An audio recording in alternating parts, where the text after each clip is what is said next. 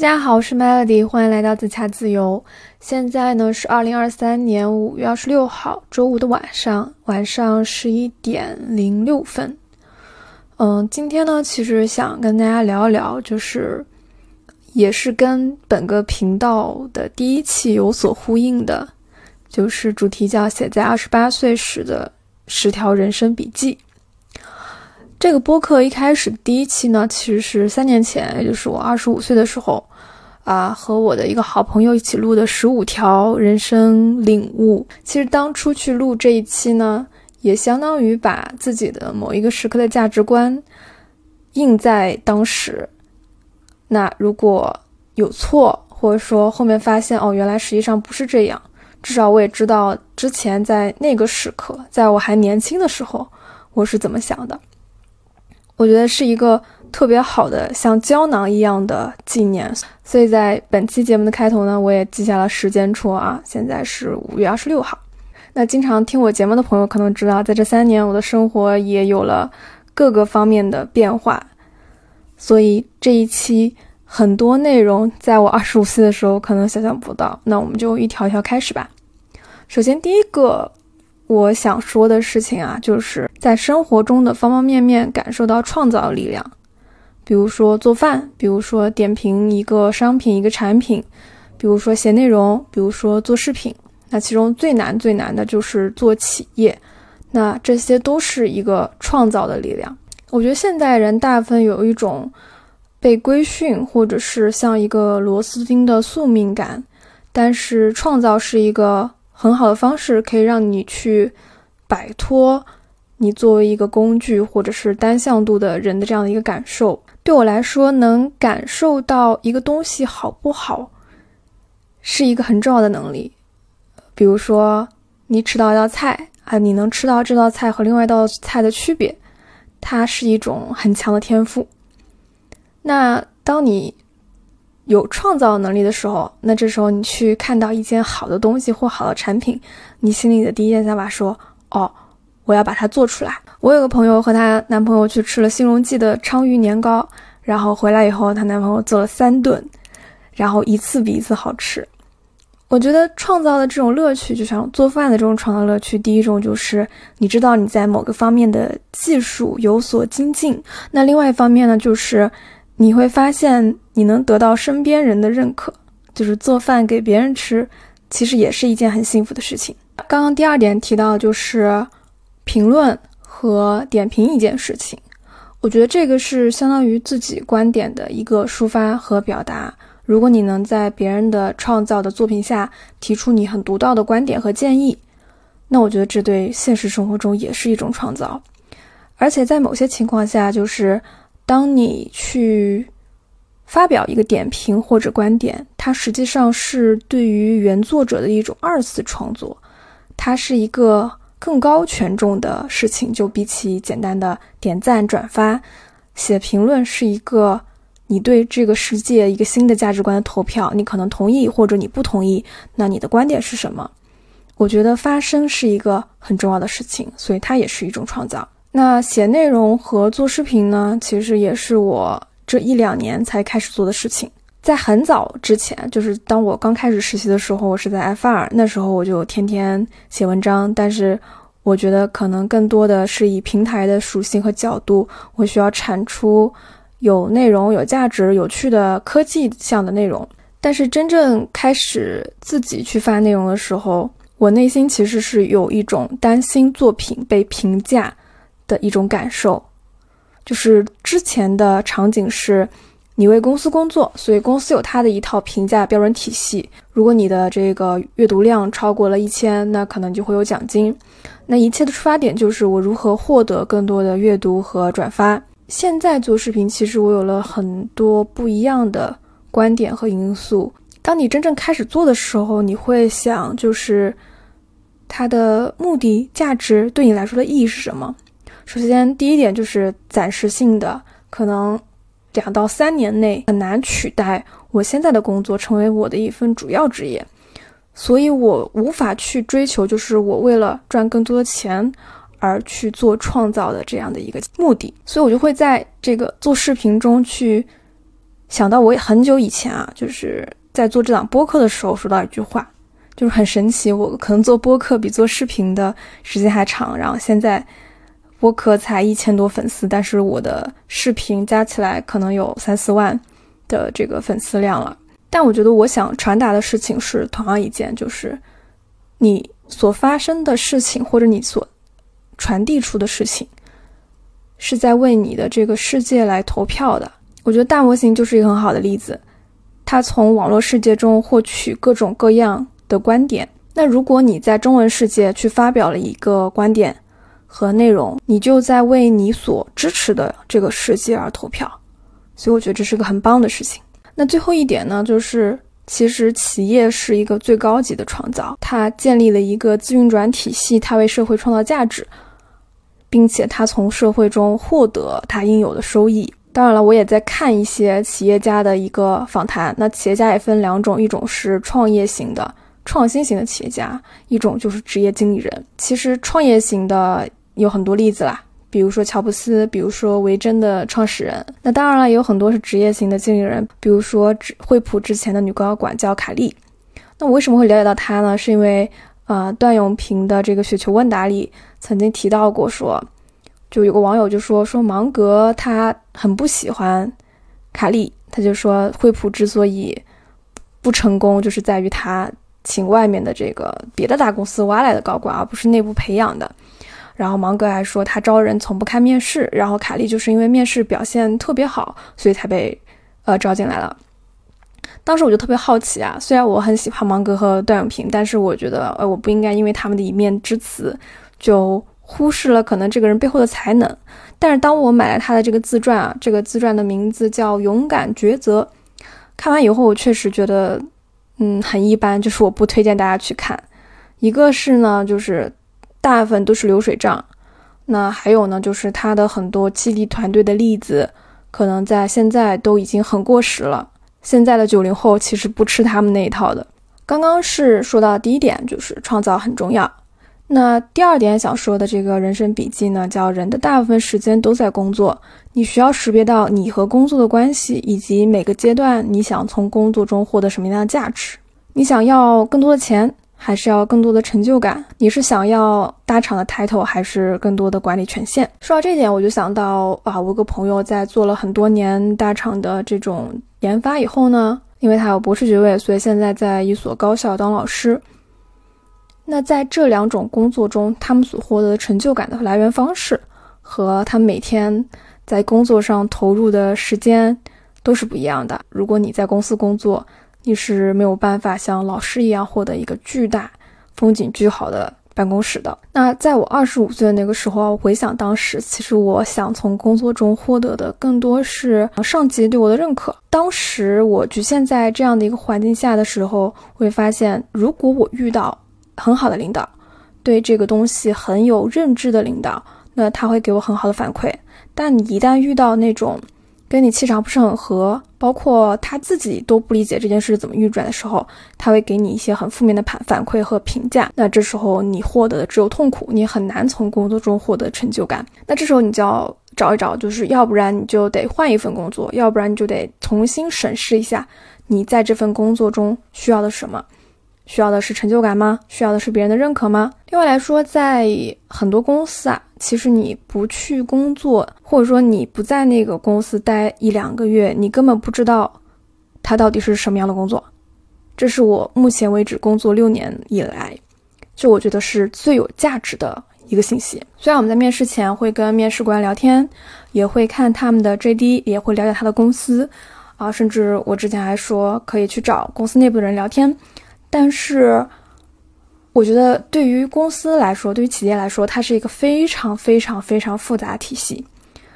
它远不止那几个单点的人，那些平淡的职业岗位描述。所以很多时候真的是在赌运气啊！就是你很难说一个大厂就比一个创业公司发展要好，你也很难说这个公务员就是一定是稳定的。我们来举个例子啊，就是假如说现在 A 公司和 B 公司有。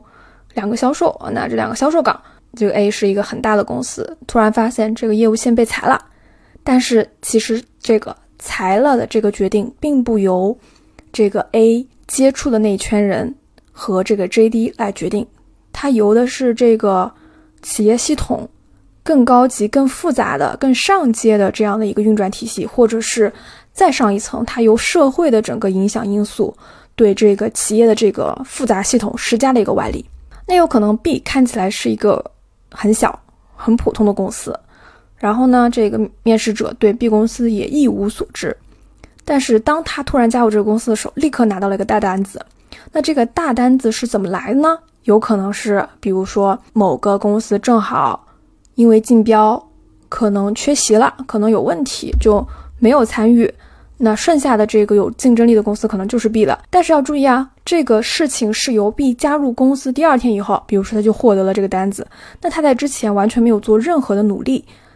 那他就可以在今年或者明年的绩效中获得一个比较高的评价，就是因为他在这个刚入职不久就很幸运的拿到一个比较大的单子，那可能他会分得更多的年终奖，然后也有可能领导就会让他管理比较大的这个团队，但是这一切并不由 B 的管理能力而决定，而是由一个很偶然、很神奇的机会给到了 B。那 B 就突然变成了管理层，可能在这之前并没有人验证他的具体专业水平能力是怎么样的。我觉得这种情况很容易出现在什么场景呢？就是这家公司快速扩张。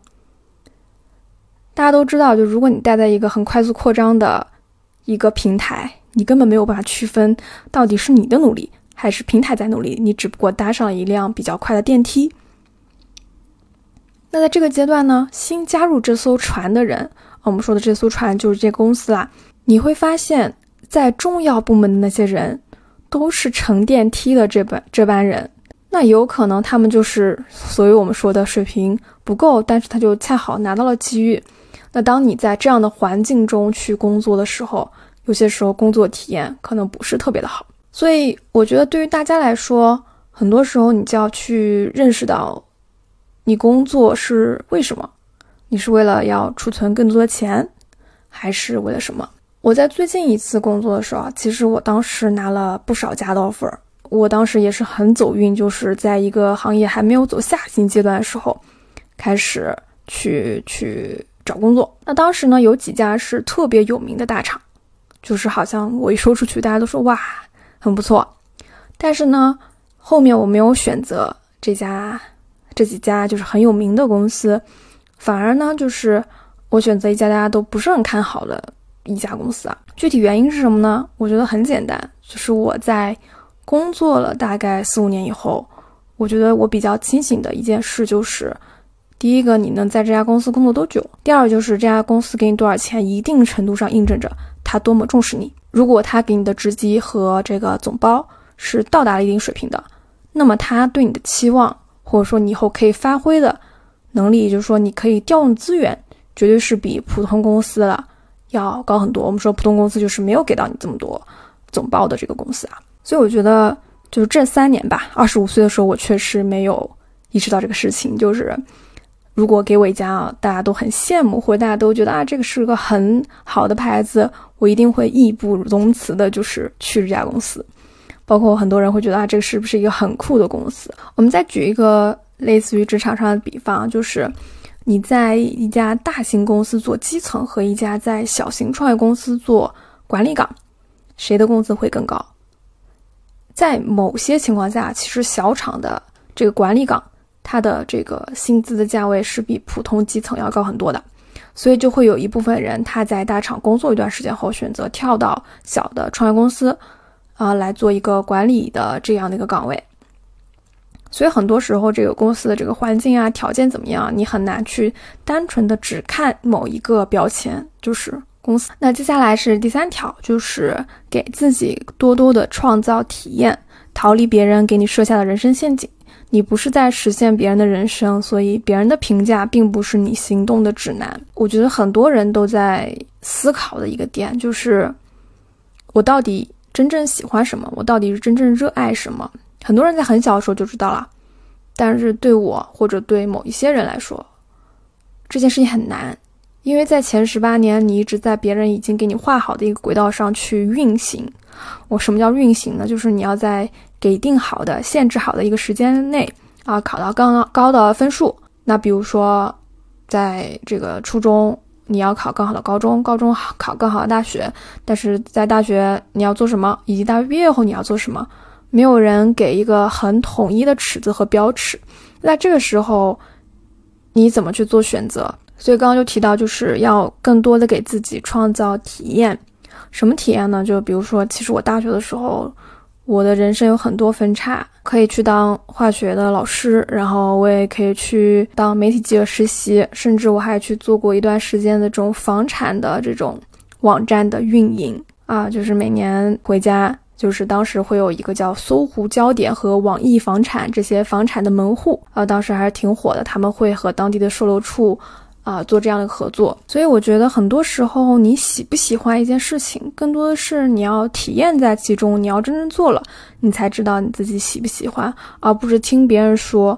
所以你要逃离别人给你设下的人生陷阱，或者叫人生诅咒。有可能别人就是。真的不喜欢，或者在他的角度上，他有更好的选择，他劝你不要这样做。有些人甚至根本就没有尝试过，他就要劝你不要这样，不要那样。就千万不要听从那些人的。包括很多父母，他可能在年轻的时候，他没有做过这个，比如说钢琴家，或者没有做过这个，呃，老师，他就会希望自己的孩子帮他实现自己的人生，但是。你千万不要因为别人的评价，然后让你去做一个错误的行动。那你的人生不是为他而活的。我之前看到有一个物理学博士，他写了一篇文章啊，他在某一个瞬间翻看着自己几本厚厚的笔记，然后才发现自己其实一直在一辆跑得很快的赛车上，但他并不知道自己为什么要和别人比较，以及为什么要在这个赛场上去奔跑。他突然发现自己只不过是比较擅长物理，但是并没有说非常非常喜欢。他突然觉得很害怕，就是他已经走到了物理学博士，已经当上了这种教授的这个水平了。他突然才会想到，哦，他才会问自己，我真正喜欢什么？可能在这时候，他已经爬爬到了这个某一个山的四分之三的一个位置了。他在努努力，那个最高的顶端就在他的这个前方。但这时候他并不确认他是不是要爬这座山。我觉得这个是一个非常非常重要的人生笔记，就是你以为时间很多，你可以做无限多的事情，但在某种程度上，你的职业经历和职业履历它是需要时间的。那一旦你在某一个地方积累到一定程度的时候，这时候你再做切换，你就很难了，因为大部分的人都会带着一种刻板的标签来告诉你，你应该做什么，不应该做什么。所以一定要注意。尽早的在早期意识到，是不是应该这样做？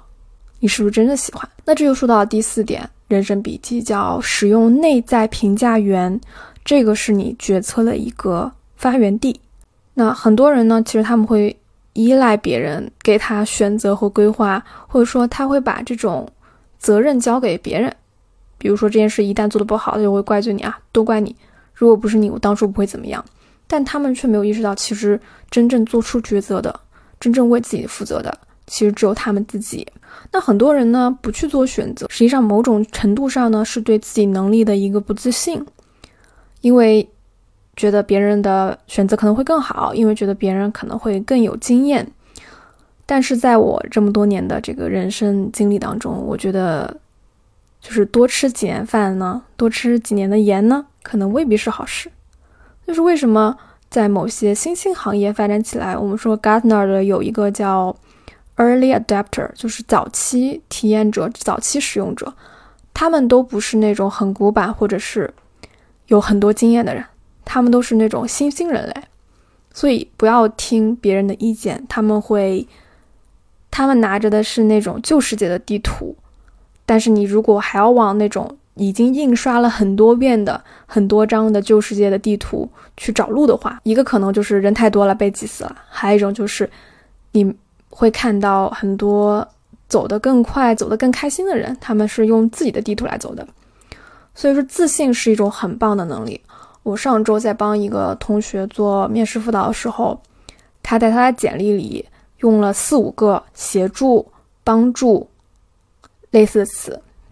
然后我当时就试图问他，就是说这个是你的简历，你不用在你的简历中告诉这个面试官你帮你的 mentor 完成了 OKR，你需要表达的是你在这里做什么。他就会告诉我啊，其实我是个实习生，我很难说这个东西都是我做的，所以他会用协助别人作为他自己的一个简历上的内容。所以当时我就试图鼓励他，就是要自信起来，自信一点。你不用说都把功劳都抢过来，但是也不要说自己退到幕后，或者是退到很小的角落中，害怕别人发现自己。我觉得自信是一个很棒的能力，在工作上，在生活上都要学会使用这种魔法。这个魔法是可以帮你摆脱现实引力的。第五条人生笔记叫打造属于你的高权重世界，学会给你身边的人派发投票系统。嗯，什么叫高权重事件呢？其实这这个概念呢，它来源于现实主义疗法的一个创始人叫 William，他的这个原的词的名字叫优质世界。什么叫优质世界？我解释一下，就是他觉得他的女儿很好，很完美。那如果他女儿可以很开心的上大学，或者说在芭蕾舞比赛中获得第一名，会影响到他，让他觉得非常非常开心。但是这个现实，就是他女儿得奖这个现实，对于其他人来说。其实不会影响到他们的世界，所以这个叫他的优质世界，就是对他有影响或他很在乎的人，他把它叫做优质世界。但是我觉得这个很难理解啊，所以我自己重新改了一下，我觉得这个叫高权重世界。什么叫高权重世界呢？就是你真正的要清楚的意识到，你的世界是由某几个特别关键的人来组成的，你的父母、你的伴侣。你的好朋友，那巴菲特呢就会鼓励大家去使用内部积分器。内部呢就是你的父母、你的亲人啊，他们是真正的会为你的成功感到开心的。而外部积分器呢，就是那些陌生人、你不认识的人，他们的这个意见对你来说没有任何的意义，所以不要参考外部积分器，只把这个投票器发给对你来说很重要的人。最近刚看到一篇文章，就是讲那个米哈游的成功。说是当时他们来内测这个游戏，然后有一个朋友每次都说这个东西太烂了，实在不行赶紧改。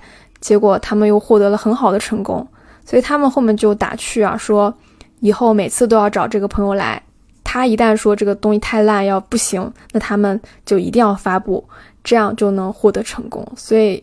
他们就完全不介意外部积分器对他们的影响。下一个呢是第六点，学会照顾好自己和家里人的健康，这个是成年人人生的第一课。为什么这样说呢？就是因为在今年，我觉得我对我自己的健康担忧到了极点。就是在养完以后呢，可能过了一个月左右吧，一个是嗓子特别不舒服，可能你现在都能感觉到，我现在嗓子还是有点沙的感觉。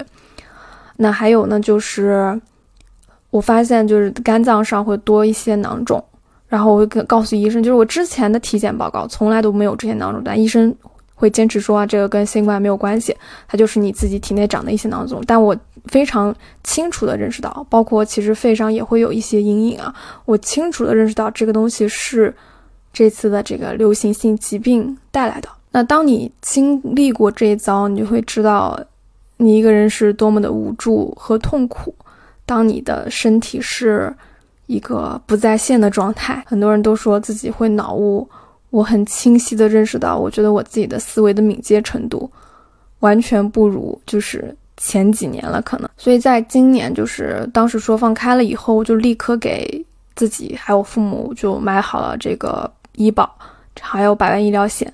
我就很担心，就是在某一个瞬间会。击垮我自己啊！就当你慢慢长大，你会意识到，哦，你是这个家庭需要做决定的人了。不光是这个，比如说一些理财的决定啊，还有一些就是你要从哪里就医啊，以及嗯和家里人吃饭，就是家族的这种聚餐，你要订在哪个酒店。今年我频繁的感受到这些时刻，类似于一个小型公司的管理吧，就是家里其实也是一种。管理你如何用更少的钱订到这个效果更好的酒店？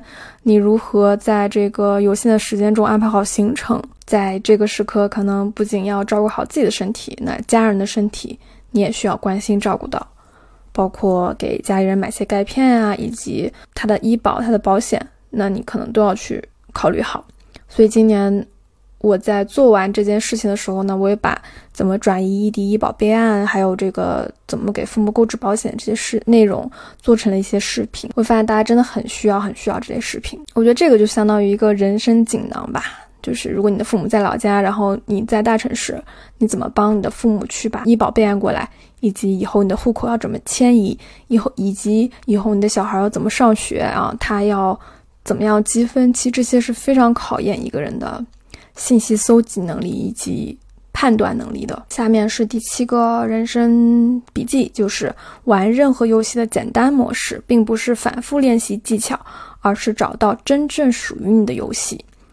找工作、和人相处、做自己做起来轻松的事情，这些其实都是游戏的范畴。说到找工作，我们再举一个销售的例子，就是如果你现在在一家龙头公司和在一家这个产品卖的不好的这种。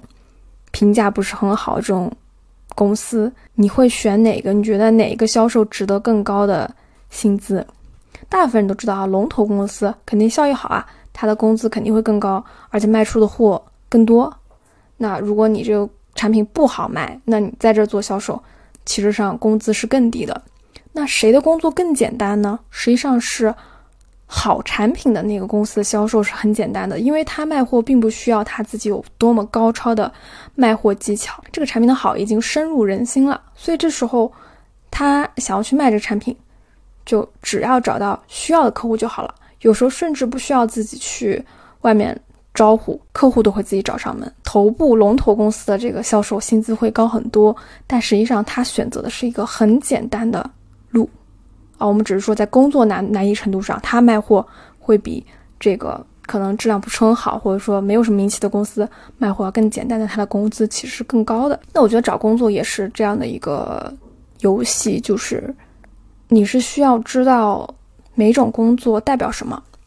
那如果把工作简单的分为两类呢？一个叫和事情打交道，一个叫和人打交道。你需要区分自己是哪一类型的人。比如说程序员，他肯定是想尽可能的跟事情打交道，他希望一些事情变得有条理。那喜欢跟人打交道的呢？如果你硬要他做跟事打交道的东西，他会很痛苦。我觉得这就是为什么那么多性格测试，包括在职场上做测试的一个非常重要的原因了。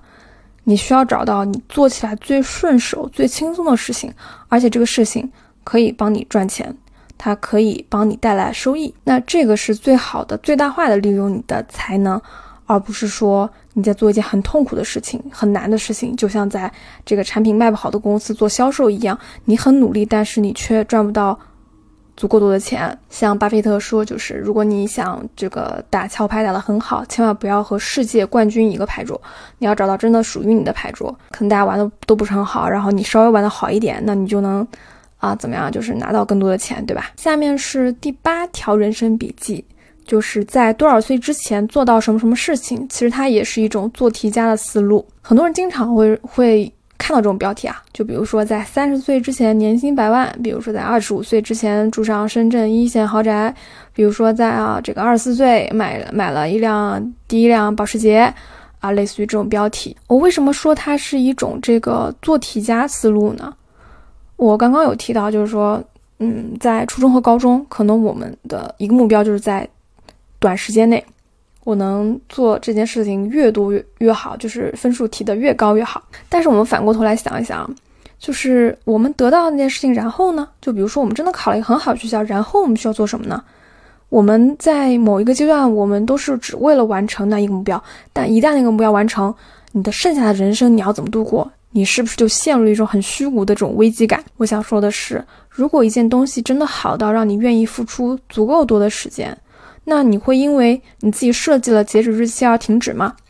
比如说三十岁之前啊，如果没挣到一百万，你会因此就不赚钱了吗？或者说你就因此放弃这个目标了吗？有些人说啊，那我就放弃了。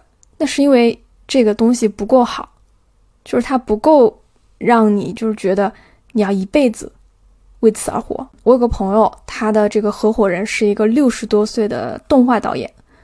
这个导演在年纪很轻的时候就决定自己以后要做动漫，要画画，所以他去这个北京去学画画，然后包括他三十多岁的时候还去过德国，去了各个各个地方去学动画技巧。他六十多岁在周六周日还在上班，因为在找这个朋友的时候看到了他。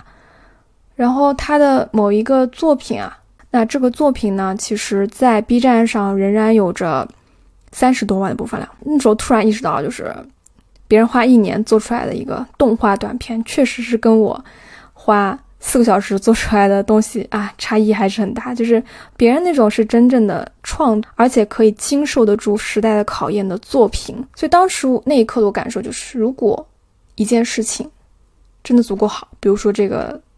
动画导演，他想做这个贾平凹的一个作品，他想把它做完。那么他不在意年龄的，他也不在意花了多少钱，他可能就是想做这件事情。可能三年前，我觉得啊，我我会给自己设一个目标啊，我要怎么怎么样，我要怎么怎么样。但是我会觉得我在的这个思维体系并不是。我真正的想获得它，而是我觉得这个东西是一个世俗体验下的一个标准。可能我赶紧做完这件事情，我就可以立刻找到自己真正想做的事情了。但我觉得是个很错的决定。就比如说，你在这个地方，你赶紧的这个找到工作啊，找到工作，赶紧的去买房，然后赶紧的结婚。那做完这一切以后呢？可能我比如果比同龄人再早几年买完房、结完婚，然后我要做什么呢？可能他理解起来有点复杂，但我觉得这个足够可以反驳催婚或者是催你赶紧买房的这些人的一个观点，就是如果最后你想要遇到这个人，他足够好，以及以后你要买的这个房子，他真的要足够好，或者你足够喜欢，你再开始，那你不要给自己设时间，因为这个东西你愿意为他付出更多的时间，直到你得到它。下面是第九条人生笔记啊，叫尽可能了解你所处在的环境对你带来的影响，比如说工作的环境，比如说城市，比如说两个人的场域，以及足够的阳光，这些都是环境。很多人都会觉得自己的努力或者是自己的这种隐忍是可以战胜环境的。比如说有些人刚毕业的时候租的是很不好的房子，然后没什么阳光。嗯，如果从风水的角度来说呢，就是。可能他会给你带来一些不好的运气，对吧？但是从真正的人的这种呼吸，包括这个运转来看，就是包括一些实验来看，就是更多的阳光，就是更少的湿气，其实对一个人的心理有很大很大的影响。我不知道你是怎么感觉的，我的感觉是，当我搬进了就是更空间更大的房子，然后能看到阳光的房子，我觉得。我的人会变得很开心，所以我其实特别不喜欢有些人，就是说啊，不要住那么好的房子，赶紧存点钱。深圳房租那么贵，就是你选择这个城市，你就要承担于此带来的一些其他的这个要求。包括说到城市啊，我之前在上海住过半年，我的一个特别大的感悟就是在深圳周末好像没有什么活动消遣可以去，但在上海有特别多的活动，然后上海有特别多的这种钢管舞的。教室，北京也有很多，但是我看了一下深圳，就是没有几家特别好的，环境特别优美的，但是它的这个怎么说呢？课时费会比上海和北京要高很多很多。那这个是城市的气质不一样吧？还有就是两个人的场域，就是你跟一个人在一起是否开心快乐。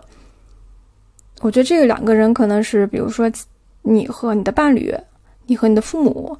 以及你和你的领导、同事，如果你感到不自在，那么这就是环境给你的影响，就是可能你们彼此之间真的有些问题。那要不然就尽快选择去放弃这段关系，要不然就想着是哪里出了问题。很多人会在一个环境中，就是我们说待久了会有一个沉没成本，就是觉得啊算了吧，就这样吧。所以我会尽量观察，就是在这个体系和环境中待了很久的人和刚进去的人，他们有什么区别。以及他们有什么共同点？我觉得这是一个很棒的思维实验啊！我自己待过创业公司，待过怎么说中型公司，然后也待过这种可能发展四十多年的这种老公司。我会发现在这里啊，就是吸引到的人是完全不一样的。这个是一个很有意思的点，因为我自己特别喜欢看组织行为学，也特别喜欢看这种企业管理的这个书籍。但我觉得看这些书真的不如你自己亲身在这些企业里工作，而这些书大部分撰写的人都是大学的教授啊，这个经管系的教授，但他们没有受过打工人的苦，或者是不了解这个公司真正发展时候他遇到的一些组织性的问题，所以每次我不想工作的时候，我都觉得自己在做田野调查、田野实验。啊，在我年纪大了以后，可能这些是一个很宝贵的素材，就是一些奇葩的事情啊，包括，嗯，在硅谷的人之前还写过这种硅谷日记，以及还翻拍成了一些电视剧，这些都是一些很有意思的事情。这个系列可能做到五十多岁，它真的有可能会演变成一个电视剧吧。就是属于我人生的电视剧。接下来就到了最后一个人生笔记了，叫爱一个人和爱自己。对自己好，照顾自己，其实需要学习的。但是爱会以一种神奇的方式让你学会给予。那这个是我怎么想到呢？这个来源于就是有一个实验是这样的：如果你这一天过得非常郁闷、非常糟糕，就是没有办法想到到底怎么对自己好，怎么让自己开心起来，那么现在就告诉你，如果你明天要带你的 idol 在你的城市去过一天，你怎么去给他设计完美的一天？然后你就去做这件事情。人是一个很神奇的动物啊，就是我们很难学会对自己爱。那有些人会指责说这个人很自私。我们很难学会对自己温柔。我们总是对自己要求很高，或者说我自己吧，我内心的小人会一直在 PUA 我自己，就是觉得我自己不够好。但是爱在这其中发生了一个很重要的影响因素，就是你会觉得别人值得，值得你去付出去爱。那么在你和他共度的这段时光里，就比如说刚刚说你和爱豆去共共度这个完美一天的时候，其实你本身也在这个环境和场域下，这一切都是你喜欢的。比如说之前我个朋友，他会建议我说。让我去试试去五星级的这个酒店去游泳，他说这个体验跟你在温体中心下饺子完全是不一般的体验。其实花费呢也贵不了多少，可能是贵个两三倍吧，但是你绝对是值得的。去了以后，我就突然想起来，就觉得哇，其实这些事情我一个人也可以也可以做，但是就是因为好像因为你想要给别人设计一个很开心、很完美的日子，所以你自己也在这个日子里。跟他一起度过这一天，你反而加速了这种决定的这个缩短了这种决定的时间啊。比如说过年带我爸妈去吃好吃的，可能如果我单独吃啊，我会觉得太贵了，不值得。我说，好像世界上只有我一个人知道，好像只有我一个人吃了这个事情，我没有办法跟别人分享。所以我一群人去做这件事情，然后你周围的人都是你爱的人，你会觉得这件事哇，好奇妙。当时我们去新荣记吃饭，然后我就会问我爸妈：“哎，你觉得哪一道菜是最好吃的？下次我们来还能点。”然后他们就会依次给他们自己的排名，然后也会说：“哎，这道菜很简单，回去自己做之类的。”我觉得这些都是你如果一个人没法做到的事情，就是你爱别人，你愿意给他们给予，但是可能尝试把这些东西给到自己，你会有一些怀疑，所以我觉得。试着去多爱别人，和别人一起创造一些值得回忆的瞬间。好了，这就是我今天想要去分享的内容啦。好了，这就是我今天想给大家分享的内容啦。那我们下期再见，拜拜。